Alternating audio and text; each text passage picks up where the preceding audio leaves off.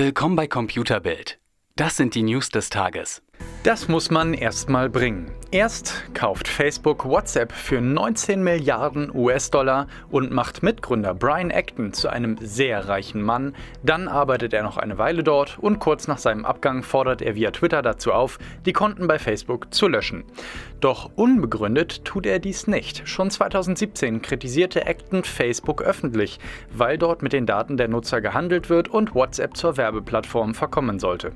Aufgrund der letzten Ereignisse erneuerte der Milliardär daher seine Forderung Forderung und möchte, dass Nutzer Facebook schnellstmöglich verlassen.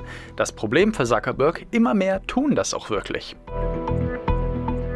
Wenn die Bahn zu spät kommt, hat man irgendwann ein Recht auf Entschädigung. Doch bisher bekommt man nur dann Geld, wenn man es aufwendig mit einem Formular beantragt und einschickt. Das soll sich ändern, denn die Bahn will das System auf eine Online-Plattform umstellen und Forderungen digital entgegennehmen. Wann genau kann die Bahn nicht sagen. Spannend wird, ob es teuer für den Konzern wird, wenn die Einreichung der Beschwerden leichter wird, oder aber die Bahn Geld spart, weil es Arbeitszeit spart.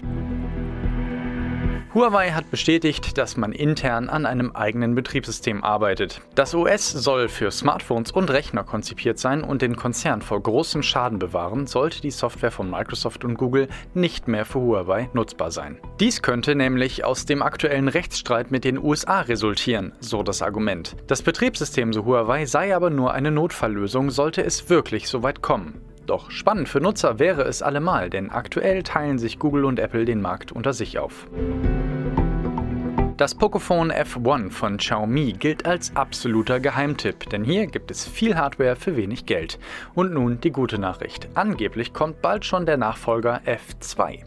Ausgestattet mit einem Snapdragon 855 und der ersten Beta von Android Q tauchte das Gerät jetzt in einer Benchmark-Datenbank auf. Das erste Pocophone kam im August, sodass ein Release des Nachfolgers ebenfalls für den Sommer im Gespräch ist.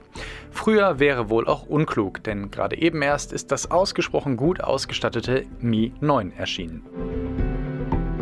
Die amerikanische Grillmarke Träger macht ernst. Die Kollektion 2019 besteht aus mehreren Grills, die allesamt mit WLAN auf den Markt kommen. Damit lässt sich die Temperatur beobachten und steuern, sodass man im besten Fall bessere Ergebnisse auf dem Rost erzielt. Noch ist WLAN in Grills ein Novum, aber es gibt bereits mehrere Marken, die das Feature anbieten. Es dürfte spannend werden, ob der Marktführer Weber bald mitzieht. Mehr auf computerbild.de, Europas Nummer 1 in Sachen Technik.